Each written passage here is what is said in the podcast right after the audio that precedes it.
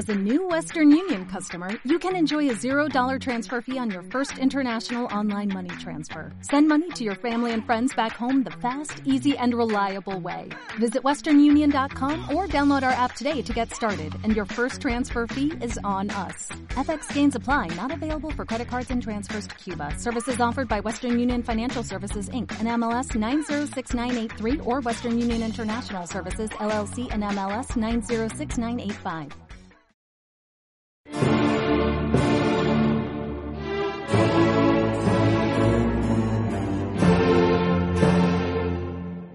Recordar a nuestros maestros, un programa para reflexionar problemas de nuestro tiempo a la luz de los grandes pensadores.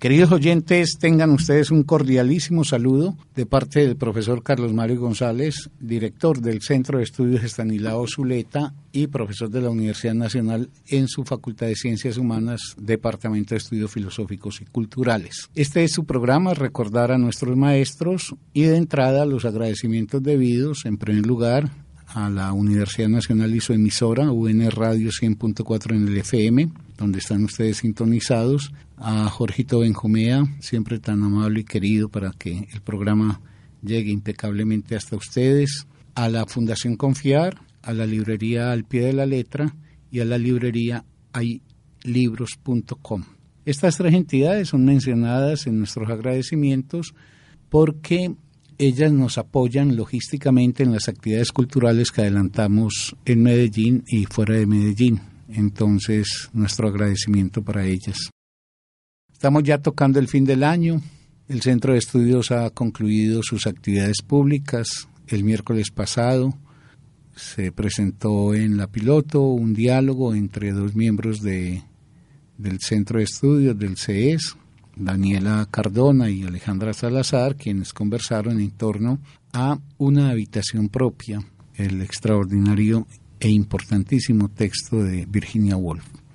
Pero ya con eso dábamos por terminada la labor de este año en términos colectivos. No obstante, este programa, queridos oyentes, sí seguirá su emisión por lo menos hasta el 16 de diciembre, o sea que contando el de hoy tendríamos cuatro programas y estaríamos retornando a la emisión del programa el 20 de enero.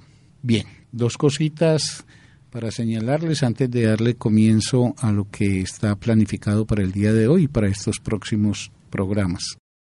Nosotros hemos pensado, y ha sido una defensa, que el arte en general y todas las expresiones artísticas, cada una pues en particular, no son condimentos ni agregados de la vida, son herramientas imprescindibles para vivir. Que todas las artes sin excepción, la pintura, la poesía, la música, el cine, la novela, el cuento, el teatro, la escultura, Todas las artes son imprescindibles. Es funesto que esta sociedad considere que son asuntos aleatorios o accesorios. Son imprescindibles. Si me permiten una imagen nada poética, muy burda, pero que me sirve, son tan imprescindibles como el oxígeno para uno vivir. Que una cultura haya librado un embate contra el arte y paradójicamente la cultura más necesitada del arte, porque nunca antes en la historia de la humanidad se dio una sociedad en donde el individuo estuviese cruzado por tanta incertidumbre, por tanto desconcierto y haya sido poseso de tanta angustia. El individuo moderno es un individuo que no tiene la vida prefijada, no hay un derrotero establecido. Y con el aporte de muchos saberes, la filosofía, por ejemplo, pensadores como Nietzsche, como Sartre, como Heidegger, hemos entendido que un rasgo de la individualidad moderna es la angustiosa pregunta ¿quién soy? Y las subsecuentes ¿qué puedo hacer y qué me es dado esperar? La sociedad en donde el individuo se encuentra en condiciones más precarias, eso es, por un lado, algo muy problemático, pero por otro lado es una virtud, porque quiere decir que el destino de nadie está ya prescrito de antemano y que cada cual se tiene que hacer cargo también de la construcción de una existencia que tenga algún sentido. Pero hay mucha incertidumbre y el arte en general es un poderosísimo recurso para explorar las verdades más enigmáticas que nos habitan y para precisar en mejores términos quién es uno y qué le es dado a uno hacer.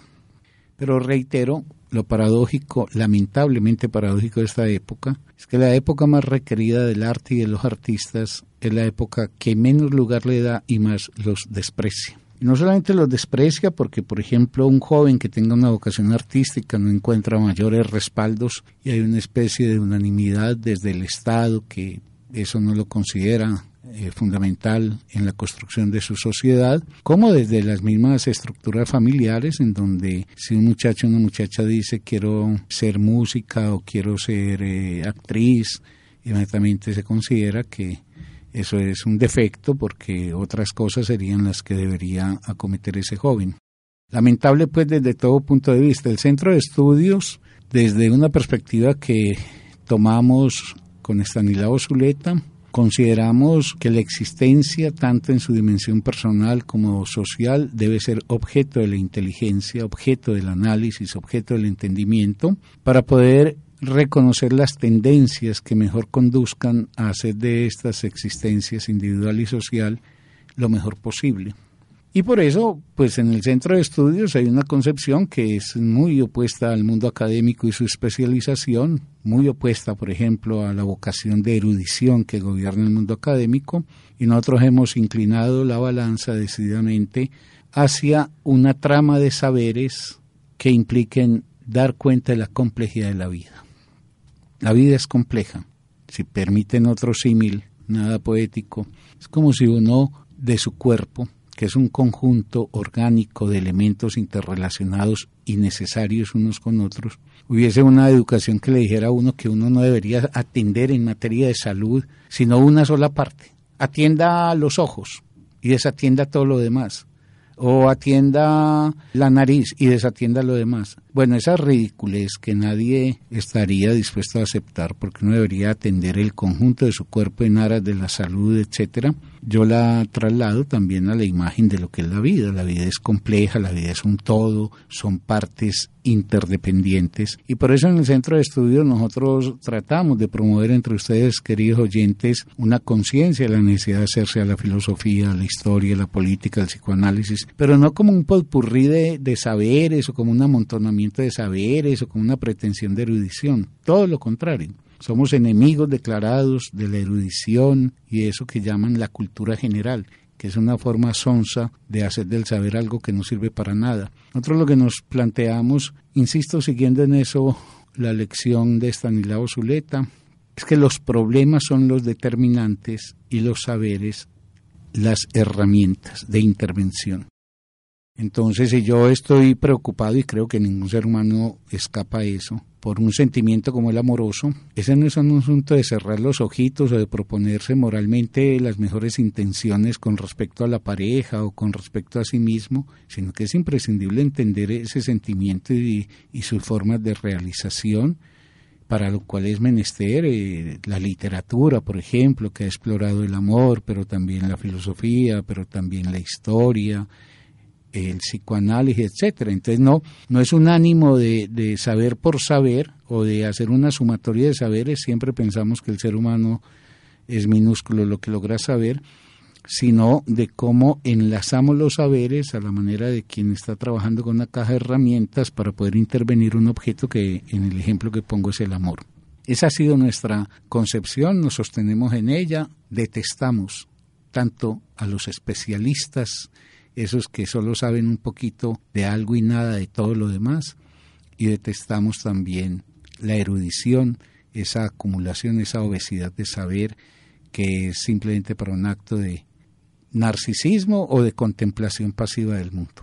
Bueno, dicho eso, queridos oyentes, para nosotros el arte en todas sus expresiones es fundamental. En el proceso de formación del centro de estudios, que ustedes saben que se plantea la formación de una nueva intelectualidad que sostenga el pensamiento crítico en Colombia durante muchos años, para nosotros la relación con el arte es tan importante como la lectura del capital, como la lectura del psicoanálisis, como la lectura de la filosofía, etc. El arte no es una entretención. El arte es la oportunidad que tiene el ser humano de ponerse de cara a las verdades más esenciales que lo constituyen y que en general no queremos saber. Lo que pasa es que la civilización capitalista que necesita promover la ignorancia, porque desde la ignorancia se hace más dócil la gente, entonces ha hecho una jugarreta con el arte. Como no lo sanciona, aquí a nadie le prohíben que haga teatro, ni a nadie le prohíben que haga cine, ni a nadie le prohíben que escriba novelas, no apelan a una represión del arte en forma explícita, sino que acuden más bien a una distorsión del lugar y el papel del arte. Entonces han convertido, por ejemplo, la novela en una narrativa de historias entretenidas, el teatro en una cosa jocosa, el cine en una cosa de, como dicen popularmente, de acción. Con lo cual los grandes recursos que constituye el arte quedan en manos de una forma de la tontería, porque una obra de arte es esa, aunque esto sea muy trillado, hay que volverlo a decir, una obra de arte es eso que le obliga a uno a pensar, que le hace sentir en el acto mismo de estar ante la obra, pero es un sentimiento que no conduce a la enajenación, sino por el contrario a la reflexión y al pensamiento. La obra de arte nos hace más densos, nos expresa la posibilidad de vivir la vida con más intensidad y con más profundidad. Pero el recurso que ha hecho el capitalismo es entontecer a nombre del teatro, a nombre del cine, a nombre de la música, etcétera, etcétera, esas expresiones artísticas. Entonces lo que tenemos es un cine anodino, unas canciones populares en general, con contadas excepciones, que son un verdadero cántico a la tontería. Tenemos un teatro destinado a ser más bien parte del mundo de la variedad y del entretenimiento, etcétera. Estos programas que vamos a realizar a partir de hoy tienen como propósito la reivindicación del arte y en particular de una expresión del arte que infortunadamente entre nosotros no es muy frecuentada como hábito cultural por la población. Me refiero al teatro. Es necesario apoyarnos en los artistas serios, en los que trabajan con amor y compasión su oficio, para ayudarnos a entender esto que somos y sobre todo para darnos los ánimos necesarios para saber qué es lo que tenemos que transformar.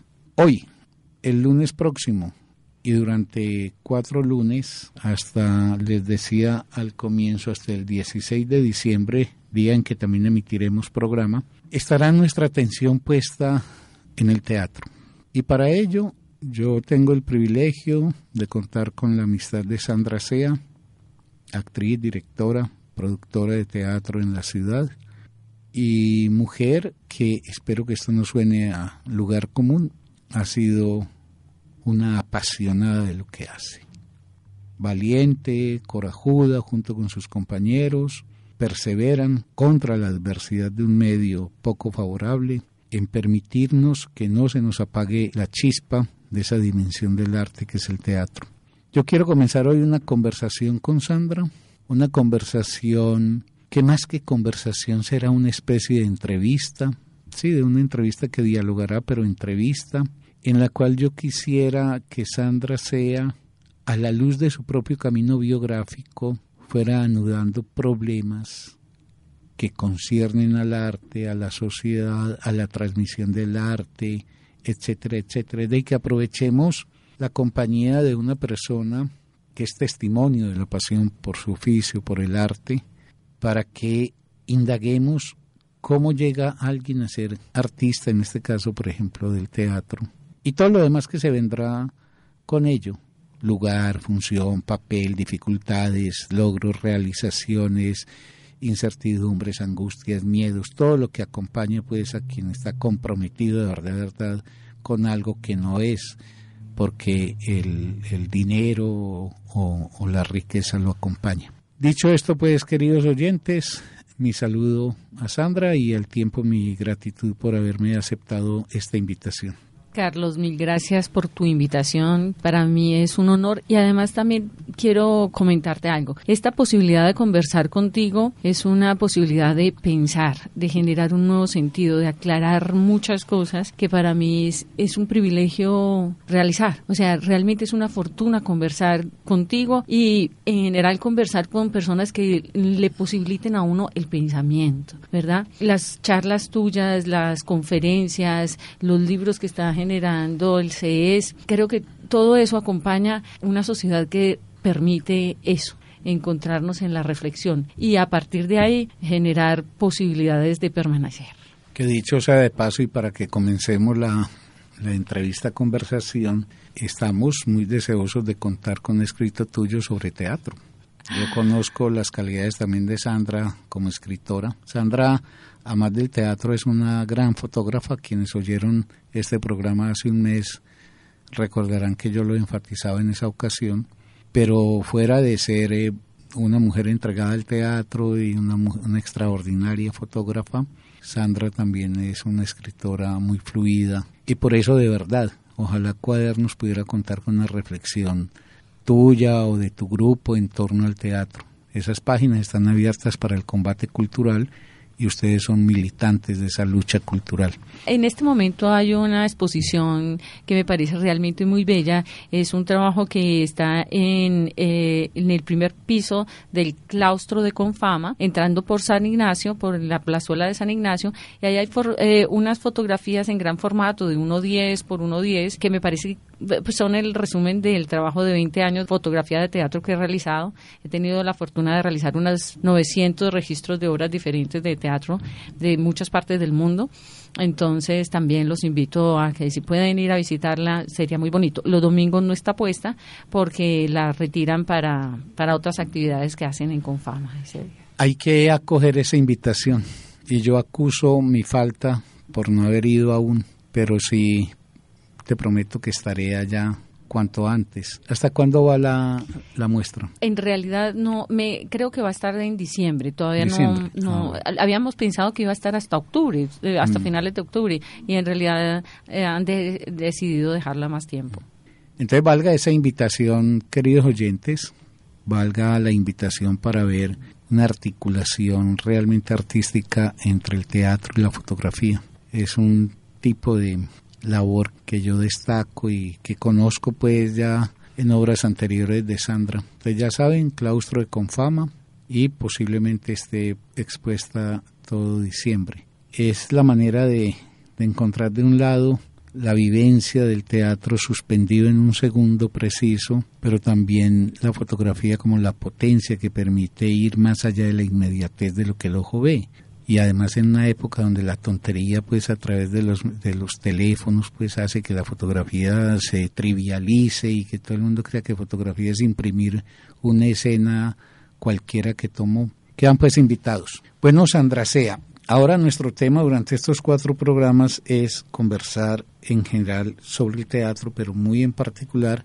desde tu propia construcción personal como actriz como directora como productora y yo estaba diciendo que en general los eh, jóvenes que eligen yo quiero ser filósofo, historiador, politólogo o artista, no encuentran los mejores aplausos ni de su contexto, que al contrario tienen que librar una lucha de sobrevivencia contra un contexto que no les da las condiciones de posibilidad, ni en sus familias por las valoraciones desgraciadas que existen en las familias sobre que eso precisamente que decía yo al comienzo del arte es algo accesorio y secundario.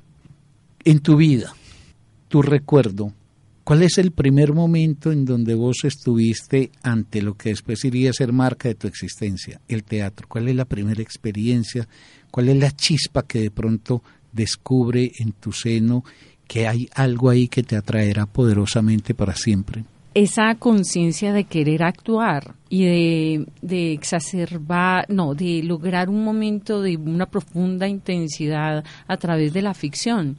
Creo que la tuve en la iglesia. Y he escuchado a varios a varios compañeros de teatro que les pasa lo mismo. A los hombres diferente que a las mujeres porque los hombres pueden participar de ser eh, monaguillos o en esa época eran monaguillos. Entonces he tenido varios compañeros que cuentan cómo participar de la del rito eh, de la escenificación. de la escenificación totalmente fue como su comienzo en el mundo del teatro. Para mí era un momento en que yo podía eh, ser muy histriónica y mi madre dice que yo rezaba al Padre Nuestro como pues actuando.